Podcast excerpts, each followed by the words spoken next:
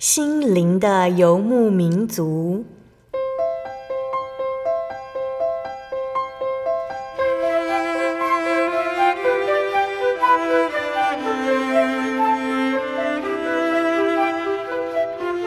在这个谁都不管谁的后现代社会里，每个人的心灵都是游牧民族。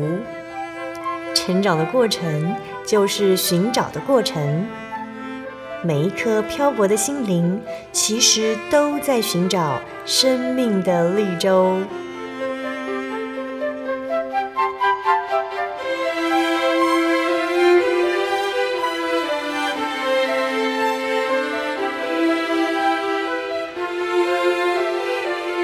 本节目由真耶稣教会台湾总会制作，欢迎收听。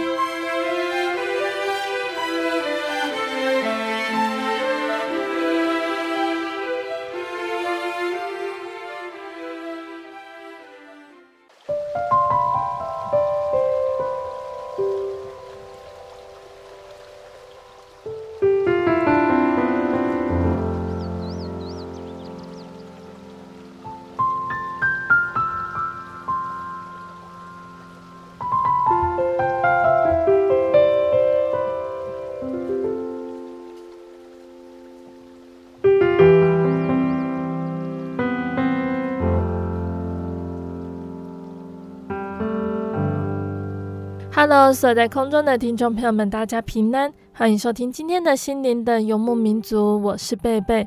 大家这个星期过得愉快吗？今天要播出的节目是第一千两百零二集《音乐花园赞美诗原考之五十四》。节目邀请了真耶稣教会的一位老师来和听众朋友们分享赞美诗的原考哦。那这次要分享的主题是圣灵的果子，其中一个特性温柔。圣经的马太福音说道：“温柔的人有福的，因为他们必承受地土。”表面看来，温柔似乎是软弱的，但是这样子的特质却是神所爱的。圣经中提到的温柔，指的是对神的顺服，面对真理有受教的心；对人则有谦逊、温和、为人着想的意思。因为知道这个世上的所有都是神所赏赐的，所以能够谦虚，不争名分。因为了解神的全能和伟大，所以能够顺服，依靠神的带领。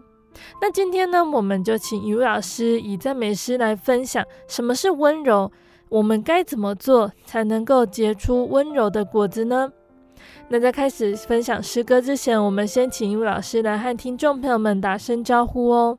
哈利路亚！各位亲爱的听众朋友们，大家空中平安，很高兴我们又见面了。那今天雨茹老师要以温柔来分享赞美诗哦。老师第一首想分享的是哪一首诗歌呢？好，我们讲的主题是温柔啊。温柔的意思是什么呢？啊，就是很温和、很谦卑啊，很顺服啊，有礼貌的。那我们可以来想象哦，主耶稣他在。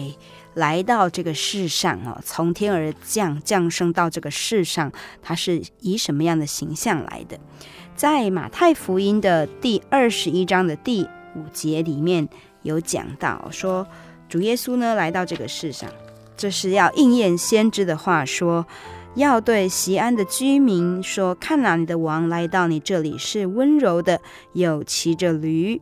就是骑着驴驹子，所以主耶稣来到世上了，他就是那预言的弥赛亚，他要来做王啊！但是呢，这位王不是骑着马威风的，而是温柔的、谦谦和和的骑在驴子上面的。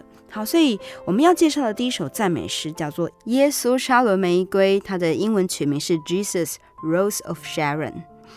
那这首赞美诗哦，应该许多的。听众朋友和弟兄姐妹都有听过哦，它的旋律非常的优美。好，那作词跟作曲者虽然说在资料里面没有太多的记载哦，那但是呢，作词者哈，他叫做 Ida Gary，他是二十世纪早期的作曲家。那作曲者呢叫做 Charles Gabriel 啊，查尔斯啊，那他也是二十世纪早期的一个作词家。他不仅作词也作曲啊，是一位美国人。那年少的时候就很有才华，那靠着自学，啊，后来当教会的音乐老师，那也编写各样的这个诗歌。那据说哈，他的创作呢有到七千首。那有许多创作呢，甚至不是用他的本名 Charles 来发表的，是用一些笔名、一些假名。好，那他的创作哦，都被当时的这些福音歌手、福音演唱的团体拿来演唱，那所以就呃，在当时非常的盛行。那这首优美的诗歌哈，它在描写什么啊？它是一首三拍子的节奏的诗歌，好，所以它的曲调是非常的优雅。好，那用很圆滑的旋律来诉说。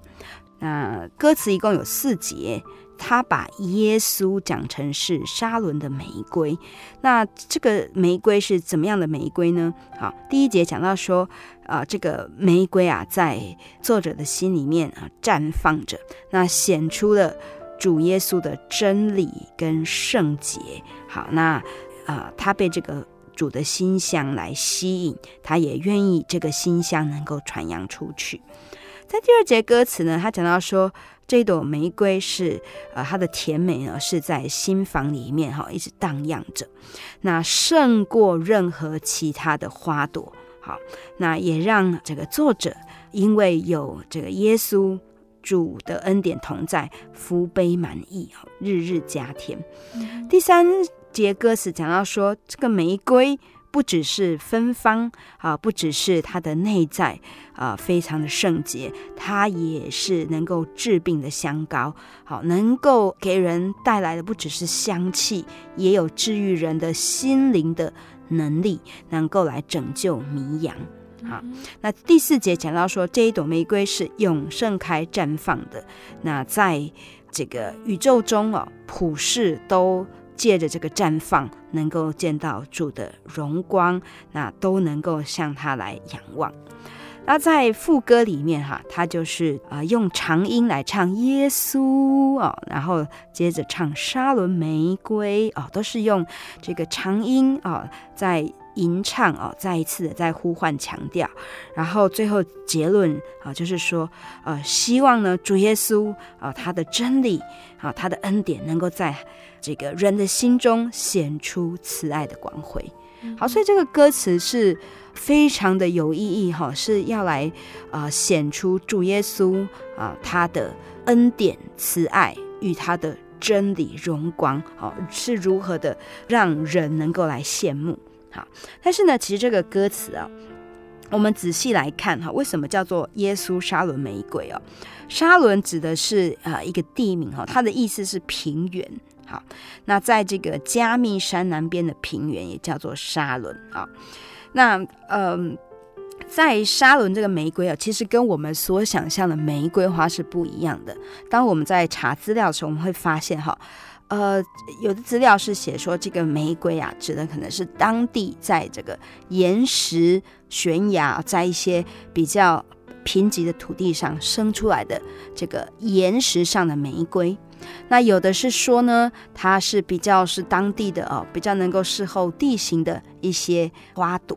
好，所以跟我们所想象那个娇滴滴的、很鲜艳的玫瑰是不一样的。它指的是说啊，这个玫瑰哦，它能够生活在这个一个贫瘠的、不怎么样子的一个地上。好，那呃，能够突破环境的限制啊，仍然能够开出花来。好，所以这个诗歌原作者哦，他应该是从这个这个沙仑的这个地上哦长出来的玫瑰哦，来讲说。主耶稣哈，即使在这么贫瘠的这个地上，他仍然能够啊持守圣洁，仍然能够绽放出馨香来，为万民所敬仰。好，但是呢，如果我们再来看这个歌词所引用哈，呃，我们耶稣教会呢是把这一首诗歌，呃，这个经节哈是用这个雅歌。圣经的雅歌的第二章第一节，那在这个经节里面是讲到说，我是沙仑的玫瑰花，是谷中的百合花。那这个我其实它指的是新妇，好，而不是指新郎。新妇指的就是我们每一个人，当我们听到神的福音哦，听到主的这个呃救赎的这个福音的时候啊，我们要持守自己。圣洁。那第二节他继续讲说：“我的佳偶在女子中，好像百合花在荆棘内。”那就是说，啊、呃，这个心腹哦，啊、在所有的这个呃女子中，就是被神所拣选的这个信徒、在所有的人当中，好像百合花在荆棘内，也就如同是在沙仑开放的玫瑰一样哦。我们不管在怎么样险恶的环境中啊、当我们听到。神的福音，那我们都要来持守自己圣洁啊！那我们要把神给我们的恩典哦，来努力的来滋养我们的生命，让我们也能够绽放出温柔好，能够发出馨香之气。好，所以这首诗歌其实它更深的意涵哦，啊，是指我们每一个人都要效法主耶稣来发出馨香来。那我们就一起来欣赏赞美诗三百三十四首《耶稣沙伦玫瑰》。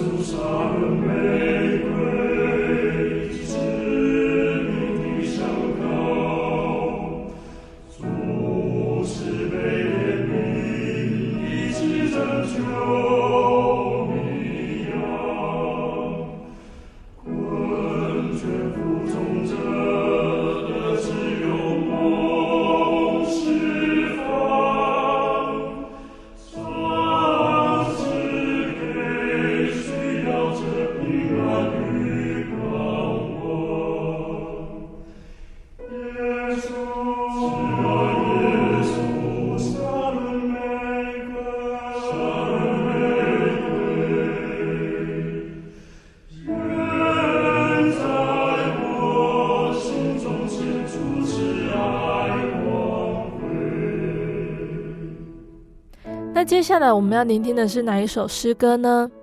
接下来这一首叫做《求主掌我舵》，Jesus Savior Pilot Me。好，就求主耶稣来掌管我的方向。好，那这首诗歌，嗯、呃，它也是一首三拍子的诗歌。好，那啊、呃，它是非常稳定的速度在前进。好，那虽然说它有一些附点。也有一些三连音，就好像一艘船航行在海上，好，呃，有遇到海浪高低曲折的这样的的张力啊。歌词里面呢，他讲到说，主耶稣啊，他是我们的生命的舵手。嗯、第一节说，求主耶稣掌我舵，是海波涛安度过。好，那前面虽然有滚滚的风浪，暗礁隐隐，但是呢。主耶稣他掌握住了这个航海的地图和指南针，啊，求他啊来掌管。第二节讲到说，主耶稣啊就像慈母来安抚着这个婴孩一样，啊，主耶稣啊叫海洋波浪平息无声，那主耶稣一言即出啊，就呃四处安静。好，他是这么一位奇妙的主宰哦。啊，这样子来引导我们这个生命的路程。第三节歌词啊说：“当我航进福乐港，那岸边还是有巨浪啊，但主耶稣可以作为我来躲藏安稳之处。好，那文主安慰的言语啊，啊，我们就不会惊慌。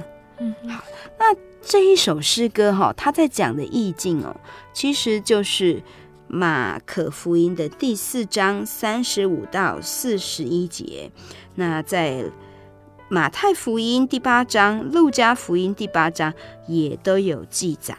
好，那呃是说主耶稣跟门徒坐船在海上行，那呃当这个船在航行的时候啊，起了风浪，结果。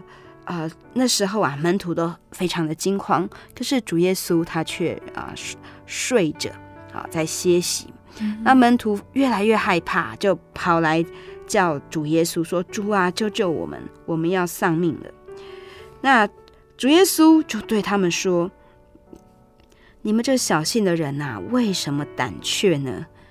于是起来斥责风和海，那风和海就大大的平静了。所以，当这些门徒他们遇到风浪的时候，他们非常的惊慌啊！他们完全忘记了啊，主耶稣啊平时所跟他们讲的这一些教训，他们忘记了啊，主耶稣啊给他们的呃这个能力。好，那看到眼前的这些困难，他们就只是心中害怕。好，那连忙把主耶稣叫起来。嗯，那主耶稣。呃，被叫起来之后啊，先是呃说：“哎呀，你们这些小信的人呐、啊，其实主耶稣并不是在责怪他们，其实主耶稣是在安慰他们，也是在提醒他们说：为什么胆怯呢？有我在你们身边，你们为什么害怕呢？啊、哦，可见你们的信心不够。那再来，主耶稣所做的第二件事就是斥责风和海。”所以在这首诗歌里面啊，我们也看到主耶稣他温柔的一面，就像《铁撒罗尼迦前书》的第二章第七节所写的哦，在这个经节里面，他说：“只在你们中间存心温柔，如同母亲乳养自己的孩子。”好，这是保罗他对呃他所牧养的教会所说的哈。保罗他做基督的使徒，所以他说。他对呃这一些教会的弟兄姐妹说：“你们要效法我，像我效法基督一样。”所以保罗呢，他也效法主耶稣基督。虽然他在正道哈，在布道的时候呢，他是呃非常的有口才，好能够滔滔不绝。可是呢，当他在牧养信徒的时候，是存心温柔，就像母亲如养自己的孩子一样。好，所以温柔啊，我们。显在我们所爱的弟兄姐妹身上，就是要像主耶稣这样子来表现。好，在遇到困难、遇到危机的时候啊，啊，安抚他们的心，用言语好来坚固他们，来用行动好来让他们啊得到这依靠。好，所以在这首诗歌里面，它其实嗯表现的，不管是从歌词或者是从音乐的旋律韵律来啊，它都是把啊这个整个主耶稣他平静风和海啊这个事迹哦描写的惟妙惟肖。那也让我们在不管是聆听或是吟唱的时候啊，我们都能够呃得到很大的一个安慰跟鼓励。嗯，好。那这首诗歌的作词者他是美国人，叫做 Hopper 赫伯。那他是呃一个教会的牧者，那他侍奉了好几个教会。那在他侍奉的教会哈里面，很多的成员都是水手、海员。好，所以这首诗歌就是 Hopper 为海员的同龄哦，这些信徒来做的。在一八七一年首度发表于这个福音诗歌中。好，那他把主耶稣比拟为掌舵者这样的奇想呢，是因为他呃牧养这些水手、这些渔夫哈，那在这个牧养的这个过程里面啊，深深知道，哎，他们。很需要主耶稣基督来作为这个生活的掌舵者啊，这个方向的带领者。好、嗯，所以这这样子的一个比喻哦，也是一个创举。好，嗯、那这个作曲者呢是顾德。好，那顾德他也是美国人，在美国的缅因州出生，他非常喜欢音乐啊，做许多的乐曲，那也是。出版商跟乐器商，他曾经出版了呃好几本福音诗歌集。好，那他一生呢也是呃致力于教会音乐的创作以及编辑啊，所以他做这首诗歌哈啊，我们刚刚有讲到他的这个用许多的呃节奏啊，一句又一句啊，每一个乐句啊，他都用啊这样的附点音型。这样子一句一句的唱啊，那配合这个乐句，一句比一句的呃往上扬啊，就像海浪一波一波的。好，但是呢，在呃很呃短的附点八分音符、十六分音符呃之间，它又有比较长的音符啊、像是二分音符。那这样子呢，就在配合的这个歌词里面讲长音哦，它都是用说在主怀中藏。安静哦，这样子，那就让人会感觉到说，哎，虽然有许许多多的海浪，可是，在主怀中，我们能够得到安歇，能够得到平稳。好啦，所以诗歌跟歌词哦，能够互相配合是非常重要的。那在这首诗歌里面，我们就能够呃有深深的体会。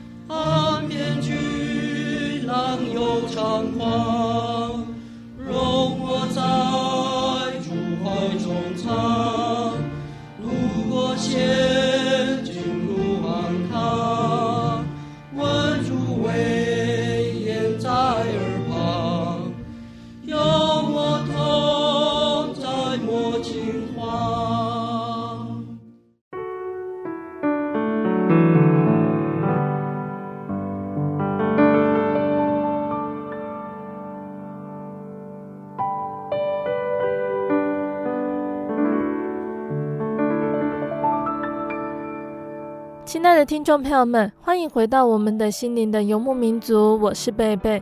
今天播出的节目是第一千两百零二集《音乐花园赞美诗原考之五十四》。节目的上半段，雨露老师已经和大家分享了赞美诗第三百三十四首《耶稣沙仑玫瑰》，还有赞美诗第六十九首《求主掌我舵》这两首诗歌。在节目的下半段呢，雨露老师还要继续来跟大家分享好听的赞美诗哦，欢迎听众朋友们继续收听节目。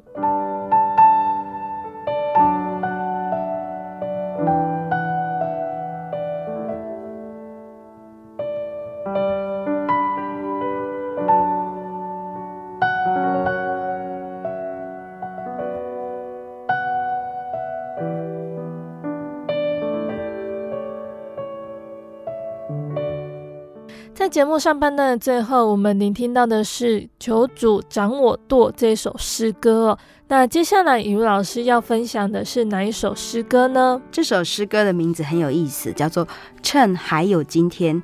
almost persuaded now to believe，还是说啊、就是告诉我们说，呃，现在啊就要相信啊，把握这个今天啊，现在就要来相信。嗯、那为什么会这样说呢？其实这首诗歌歌词啊，它是选自于《使徒行传》的二十六章二十八节，在这边讲到是保罗他在传教的时候，他到许多地方去。好，那呃，当然有许多人反对他，所以他后来被抓，然后被呃解送到这个统治的这个雅基帕王的面前来自己辩护。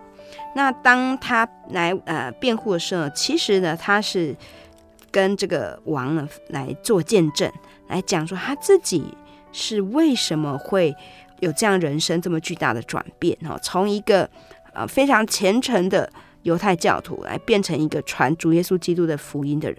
好，那他也讲到说，主耶稣哦差遣他的志业呢，就是要他到外邦哦，到犹太人之外的地区去传福音。当他讲完之后啊，他就问这个呃亚基帕王说：“你信先知吗？我知道你是信的。”好，那亚基帕王他怎么回答保罗？他说：“你想稍微一劝，便叫我做基督徒吗？”保罗说：“无论是少劝是多劝，我向神所求的，不但你一个人，就是今天一切听我的，都要像我一样，只是不要像我有这些锁链。”好，所以这就是这一首诗歌的由来哦。保罗他即使被抓哦，即使被判刑，他都还要把握机会传福音，好，向所有的人民，好，向官员，甚至向君王来传，说趁还有今天，要把握机会。所以这首诗歌的歌词在讲什么？他说：“趁还有今天啊，要弃绝罪途。”趁还有今天，相信耶稣，切莫自以为是，切莫轻忽主恩。好，趁还有今天，求告救主。那所以这一首诗歌的中文翻译，哈，的主题就是趁还有今天。那在第二节歌词啊，讲到就是要趁还有今天来接受救主。好，那不只是接受，也要跟随耶稣。好，那在这个。呃，我们这个追求信仰的路上，哈，其实主耶稣他是很愿意我们来亲近他的。那一切我们身边的弟兄姐妹啊，也在为我们代求，好，要我们把握机会来接受主的爱，回到主身边。第三节歌词，也就是最后一节了，哦，是呃更加的这个恳切来呼吁说，切莫再单言，丧失救赎的机会。好，那要赶快来信耶稣，因为主的恩门将关闭，切莫错失良机，趁着还有今天，归向耶稣啊，非常的白话啊，那也非常的呃，用许多重复的这个语句哦，但是都是要告诉我们说，主耶稣他敞开恩门啊，他来给我们这一个救恩的机会。但是我们要把握啊，不要啊听听啊就啊从耳朵有呃另外一端又溜出去，好啊不要听一听只是置之一笑，好不要说嗯反正我还有机会，好，因为虽然主耶稣是啊对我们这么有恩惠跟慈爱，但是我们仍然不要啊让他等待太久，哈，不要再单言。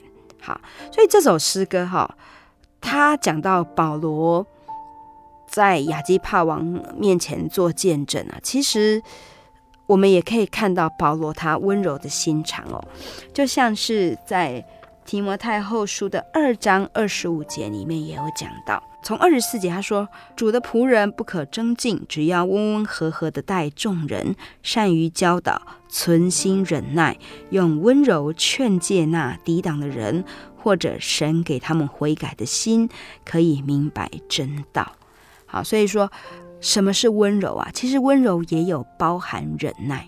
好，有时候我们呃，对于一些啊、怎么讲都讲不听的人啊。呃，我们很容易失去耐性，但是呢，啊、呃，我们必须要常常记起主耶稣他的样式哦。主耶稣他是用无比的忍耐啊、来等待世人能够回转。好，所以我们当用温柔来呃作为一个武器哦。啊，温柔就是我们基督徒的武器哈，我们要有耐心来劝诫那抵挡的人。好，那诗歌的作曲者都是同一个人了，叫做 Philip Bliss 啊，布利斯先生，他是一个美国人。好，那他从小哈他就啊非常有音乐的天分。好，那他自己有讲讲说哈，他说诗歌让他每一刻都活在。主面前，所以虽然他从小出生在一个贫苦的家庭，但是诗歌哦，能够带领他进入一个与主亲密的世界啊。音乐让他不再为着生活的贫困而忧烦。好，所以布利斯哦，他是从小在一个教会的家庭里面长大。好，那虽然他没有机会学习音乐哦，他做过不同的工作，可是哦。都没有消磨他追求音乐孜孜不倦的心。后来他终于能够有机会来上音乐学校哦，来做音乐训练。那开始写诗歌，带乐团呢，开音乐会，成为音乐老师跟歌唱家。好，那可是呢，在他一边从事他所热爱的这个音乐的事业的时候啊，他其实也。得到了这个从神而来的呼召。好，在当时有我们所熟悉的这个穆迪布道团。好，那这个穆迪布道团就是他跟诗人散基合作哦。那他们在美国、英国、欧洲各地去巡回布道。那他们创作，他们也发表在布道会里面来演唱诗歌。那布利斯他就接到这个穆迪的邀约哦，来谱写诗歌。那穆迪也发现说，哎，当布利斯有一次在他们的聚会里面哈领唱之后，哎，整个大家聚会的气氛都非常的流畅啊，那会众也都很认真，所以穆迪极力的邀请他，但是布利斯呢，他还是有一些犹豫啊，所以并没有马上答应。那又过了一段时间，到他三十二岁的时候，他才开始真正全心投入这个属灵的音乐事业哦，他开始。与穆迪好来一起做这个诗歌布道的工作，那他也写了许多非常好的诗歌，在当时传唱。所以这首曲子就是他作词又作曲，哈，有感而发，那写下来哦，也是对他这个信仰生命的一个写照。说主耶稣呼召了他，所以他把握他人生最精华的时候。他服侍了六年，在这六年中，他写的诗歌呢都非常的受到欢迎啊，那吟唱的人都非常有感动。好，但是他的创作生命呢只有六年，在他三十八岁那一年，他正要前往一个地区去布道的时候呢，跟着太太搭火车。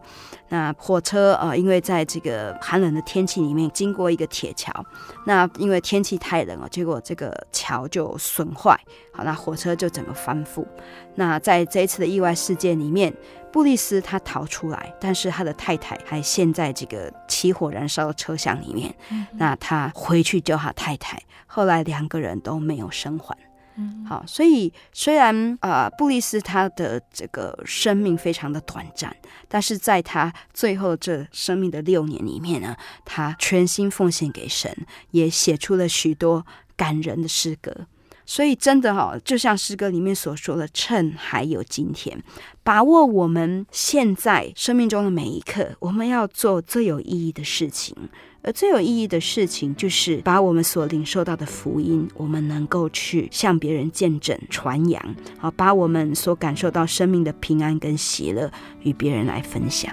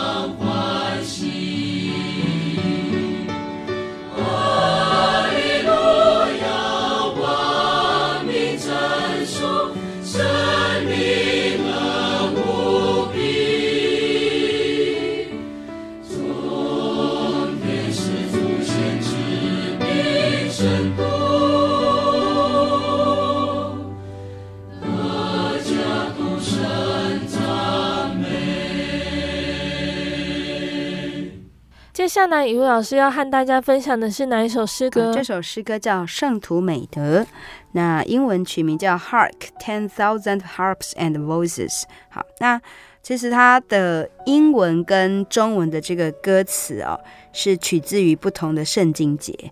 好，那我们看英文啊，我们看中文哦，中文的歌词是出自于哥罗西书三章十八到二十四节。好，那。在这一段经节哦，主题就是讲到说，作为神的选民之后呢，啊，就要存着怜悯、恩慈、谦卑、温柔、忍耐的心啊。那每个人呢，要各尽自己的本分，做妻子顺服丈夫，做丈夫的要爱妻子，做儿女的要凡事听从父母，做父亲的不要惹儿女的气。嗯，那我们这样子做。哦，还有一个啊，做仆人的要凡事听从啊，你们的主人。那这样子做啊，其实各尽本分，各尽其职呢，都是因为主耶稣基督的缘故啊。我们这样子做，都是从心里面发自内心、心甘情愿啊，是为主来做，不是为人做的，也不是做给人看的。嗯，好，所以。温柔是什么呢？其实就是从内心里面，我们因着主耶稣基督的爱，我们也能从内心生发出爱啊、呃，去啊、呃，在我们的生活里面爱我们的弟兄姐妹，爱我们的家人，那爱我们的在工作上的人，那这个爱也含着忍耐，也含着尽责。好，那。在什么样的事情上，我们都是因为啊、呃，这是从主耶稣他给我们新的生命，要我们能够来做出美善的德性。好，那我们因此而能够秉持的温柔的心来行事。好，所以这首诗歌哈，它就是在描述着这样子的呃一个在教会里面，在生活里面，我们要怎么去呃来呃做出圣徒的美德？那这首诗歌，它的作词者叫做 Kelly 哦，他是呃一个英国人。好，那他原本计划要成为一个律师，后来他因为呃这个啊、呃、受到神的感召，好决志要传扬基督的福音。那他后来的生活呢，啊、都成为一个专职的这个嗯教会工人啊啊，开始传道。那他嗯，他在他的这个这个传道生涯里面哦，他讲道是非常有吸引力。好，那博学，但是又很谦虚。那他的个性非常的使人能够能亲近他。他是啊、呃、贫穷人的朋友，尤其在爱尔兰闹饥荒时期哦，一八四七年的时候啊，有许多人饿死。那那个时候他热心奔波，到处救助，不遗余力。好那他一生，呃，总共创作了七百六十五首诗歌哦，也是很多产产的这个呃作作词者。那他作词，他也编辑圣诗集啊、他的诗总是充满着喜乐、赞美、信心跟盼望。那呃，这一首诗歌的呃谱曲的呃音乐家呢是 Mason 啊、我们都很熟知的这个。美国公立教育与教会音乐之父，好，那虽然他原先做的工作是在银行上班，可是他一直也在教会里面服侍。后来他为波士顿公立学校编审音乐教材，奠定了公立学校的音乐基础。那除了从事音乐教育工作，他也呃更加努力推广美国福音诗歌的创作，嗯啊。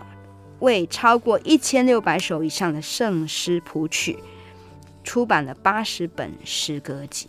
嗯，好，所以这首诗歌也是他所创作的众多呃留下来的呃诗歌之一。哈，也是呃非常的能够以音乐来搭配词曲，搭配的非常好的一首诗歌。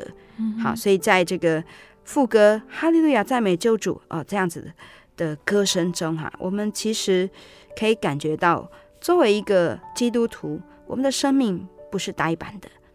好，主耶稣要我们不是呆板的去遵守他的教训，而是把他的教训内化，并且活在我们的生活中，去关心、去爱我们生命中的每一个人。嗯哼。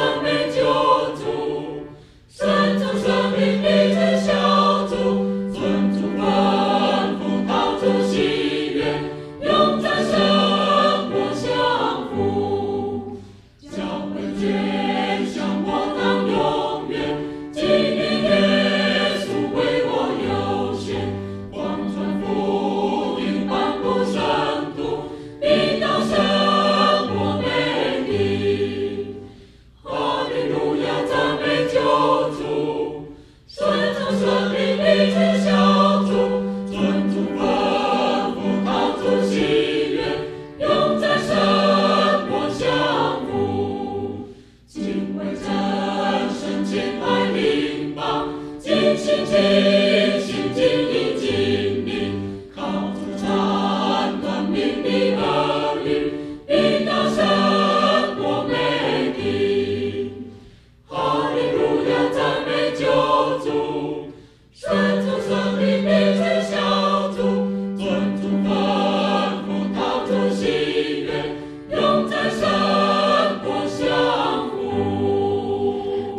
得很快，我们已经要来介绍今天的最后一首诗歌了。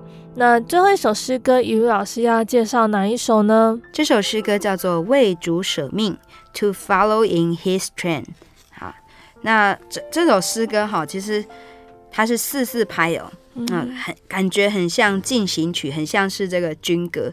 那其实它的四四节歌词哦，也是在这样子的描述哦。嗯，但是呢，它并不是说哈，我们啊要去打仗哈，要去流血哈，其实。不是这个意思哦，而是说我们要效法主耶稣基督哈，来在世上我们的生命里面每一场征战里面，我们都要呃来记得他的教训，好来持守他的道理。所以这首诗歌哈，听起来由由于它的这个呃铿锵有力的节奏，还有它这个歌词哦，处处呃都是。写得非常的励志哦，那我们会觉得它是非常坚强的一首诗歌。好，但是这首诗歌呢，啊、其实我们看那个内容，我们都看到这一些视死如归的圣徒们，好，他们其实是以温柔作为武器来抵挡那一些不相信、逼迫他们的人。好，所以在。马太福音的第五章第五节里面有讲到说，温柔的人必承受地土。好，不是巧取豪夺的人，不是那一些看起来呃很有势力会威吓人的人，而是温柔的人。他们要承受的地土，也不是我们肉眼看得见的啊这个土地，而是在天上主要赏赐他们永远的福气。所以在地上，他们即使面对逼迫，他们不会。害怕死亡，因为主耶稣已经为他们预备了永远的道路。好，所以在在哥林多后书的第十章里面呢，也是保罗哈，他说哈，保罗与呃这些信徒见面的时候是谦卑的，但不与他们同在的时候呢是勇敢的。那所以呢，保罗与他们见面的时候是借着基督的温柔和平来劝他们。好，所以。